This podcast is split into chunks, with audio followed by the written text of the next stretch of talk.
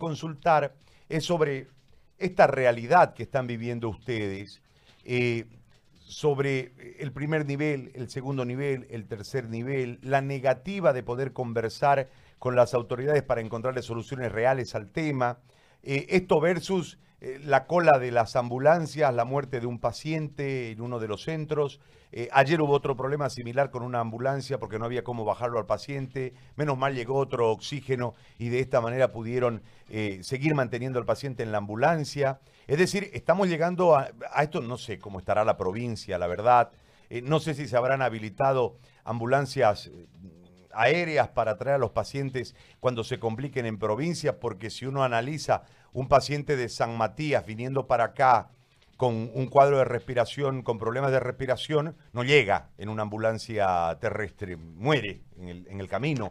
Entonces, es una situación muy, muy compleja que me parece muy similar a la del Beni con una, sal, con una salvedad en todo esto, que tiene que ver con eh, el sistema privado nuestro que es más grande, la seguridad social que es más grande y lógicamente también el sistema público. Pero en, este marco, doctora, yo quisiera que usted nos cuente una radiografía real, una visión real de lo que está sucediendo y lo que se viene con las propias proyecciones que ha dado el ministro de Salud. Le agradezco mucho este contacto, doctora. Muy buenos días. A nombre de los profesionales en salud, de salud pública, realmente nosotros nos encontramos en un estado catastrófico, ya que el primer nivel está colapsando. Tenemos colegas que están ya positivos, no tenemos ni siquiera dónde internar a nuestros colegas. Esos colegas tienen que salir porque ya están con la enfermedad de COVID, no hay cómo reemplazarlo y estamos haciendo, como se dice, nadie le importa qué está pasando.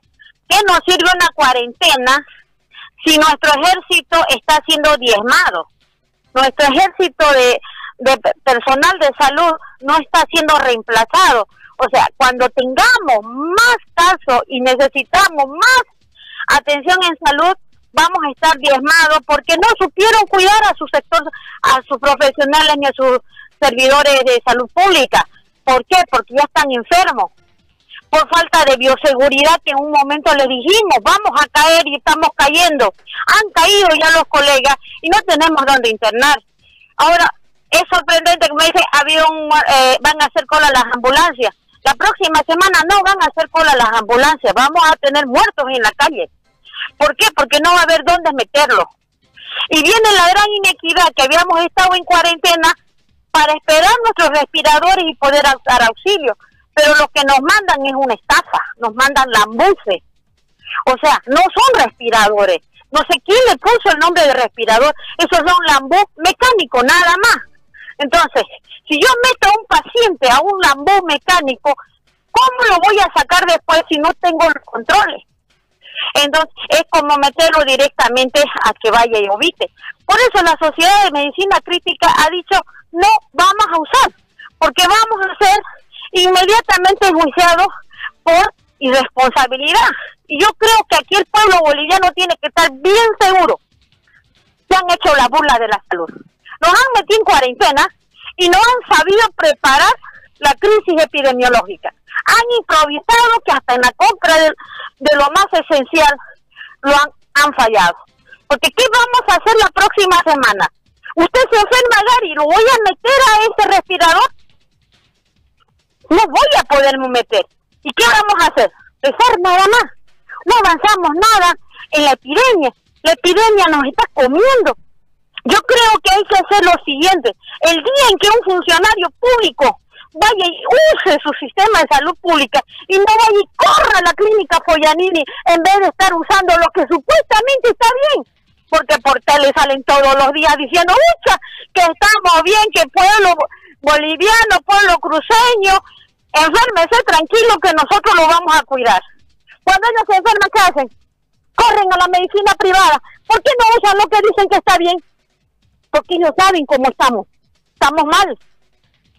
Entonces, sería ideal que la presidenta de la República, ojalá no se enferme, y a todos sus ministros vayan para un sistema público y se entuben con ese material, con ese lambú que no sirve. Eso es un lambú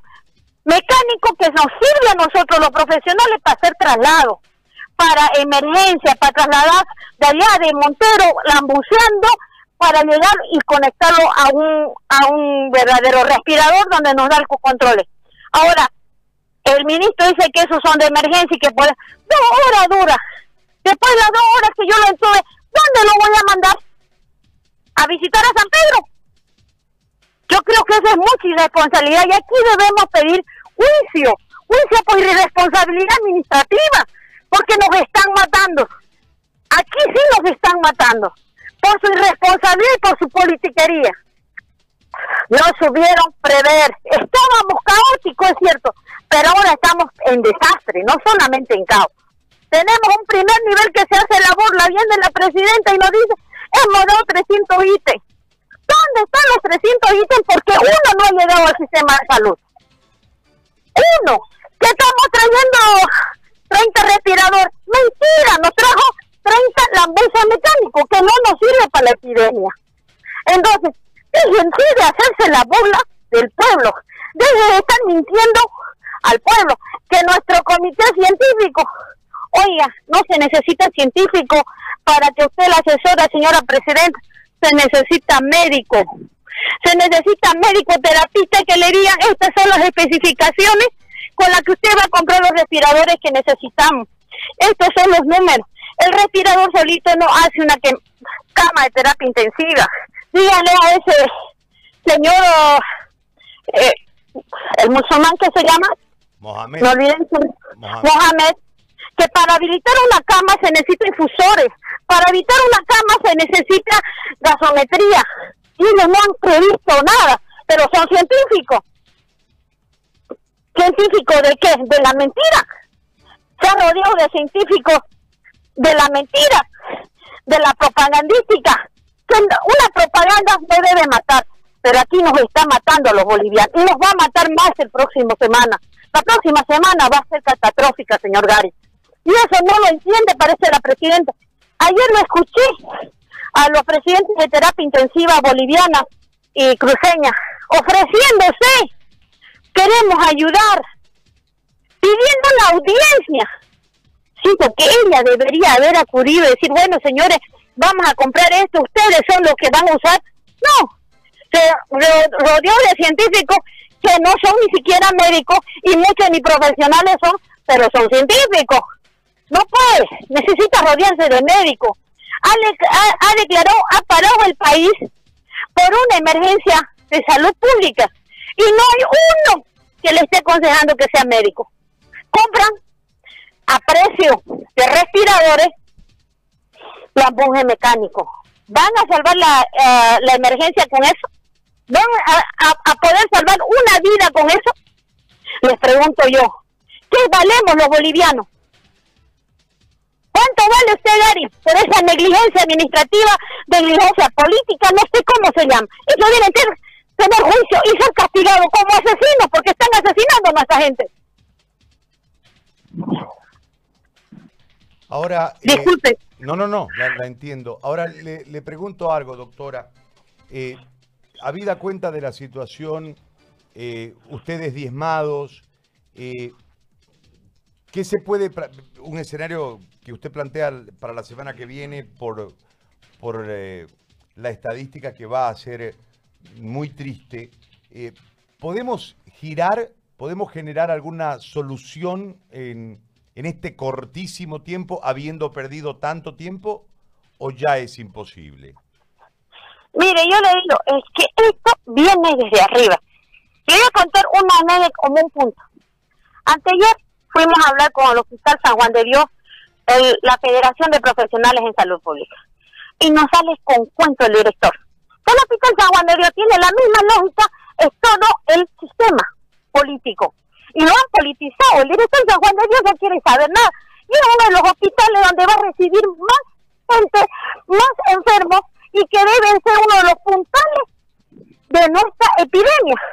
Pero el Hospital San Juan de Dios, con su director, no, él está tranquilo. Es así. Debemos hablar entre los que conocemos, no correr a ir a la reunión con el ministro de, de gobierno. Tiene que reunirse con los que estamos trabajando, todos que estamos sufriendo y conocemos la verdad. El ministro de gobierno apunta de amenaza que cárcel para aquí, que cárcel para allá. Yo primero le pregunto, ¿está trabajando bien el gobierno? ¿Por qué no va y lo mete cárcel a su compañero que compró esa estupidez? ¿Por qué no va y mete cárcel a los que no, no todavía no están funcionando los 300 ítems? Y no es que yo quiera ver trabajar a fulano, vengano, perengano. Quiero que estén atendiendo a las personas enfermas. Porque ya los de abajo, los que estábamos al comienzo, están diezmados. Entonces, ¿por qué no están funcionando todavía los centros para atender a esas personas que están llegando? Porque se van a encontrar con centros de salud saturados ya. Estamos menos. Y, eso, y no solamente estamos menos porque no hemos enfermado, estamos menos porque nos estamos muriendo. ¿Y es que le interesa al ministro de? Y nosotros nos estamos muriendo. Bien, gracias. También se está muriendo el pueblo por esa negligencia administrativa. Uno, por traer lo que no sirve. Y dos, por no dar lo personal. Personal de salud, los 300 ítems que ofreció la presidenta y dijo, ya lo dejé. No hay uno trabajando. Entonces, ¿cuántas personas hubieran hecho su consulta si esos ítems estuvieran funcionando? Es otra mentira más del gobierno. O sea, están jugando a ver bonito en la tele, estamos, creo que son los peores mejoraron al maestro. El MAS hacía una campaña política televisiva brutal, pero estos salieron mejor que el maestro. Por la tele, muy bonito está todo. Vayan a ver la realidad. Y si la realidad fuera inversa, ¿por qué se están internando en clínicas privadas? ¿Por qué no están usando el sistema de salud? Muy bien. Doctora, yo le agradezco por esta, por esta entrevista y por este tiempo. Muy amable, gracias. Muchas gracias. Eh, una cosa, Gary. Sí. Hagamos lo nuestro, la pandemia. No lo hagamos político. Hagamos que nuestros políticos nos respondan. Como sea, están arriba, pero no es para matar a la gente. La señora presidenta, que es mujer y es madre, no está ahí para ver morir a su pueblo. No está ahí para estar matoneando a su, a su personal de salud. Está ahí para paliar, para salvar vidas, para unirnos en la lucha, no para politizar para este lado y para el otro lado. Aquí, después de la pandemia, señora Presidenta, hay que hacer una responsabilidad administrativa o antes, porque aquí se, eso que han hecho tiene precio y el precio es muerto. ¿Y con qué usted le devuelve una madre a un niño? A esa enfermera, ¿con qué le devolvemos a, sus hijos de 5 o 8 años una madre? No. Si dice que ella es cristiana, el peor delito que tiene el cristiano es matar a su hermano y está matando a sus hermanos porque no está pudiendo gobernar, porque está siendo mal asesorada. Cualquiera es científico para ella. No necesita científicos, señora presidenta. Necesita médicos, profesionales en salud. Eso necesita a su lado no necesita los militares ni está reuniéndose todos los días con los, con los comandantes de la policía y los comandantes del ejército. Necesita reunirse todos los días con médicos intensivistas, con médicos salubristas, con médicos epidemiólogos que estén monitoreando la epidemia y no que estén monitoreando su campaña política. Gracias, doctora. No, por favor, le agradezco muchísimo.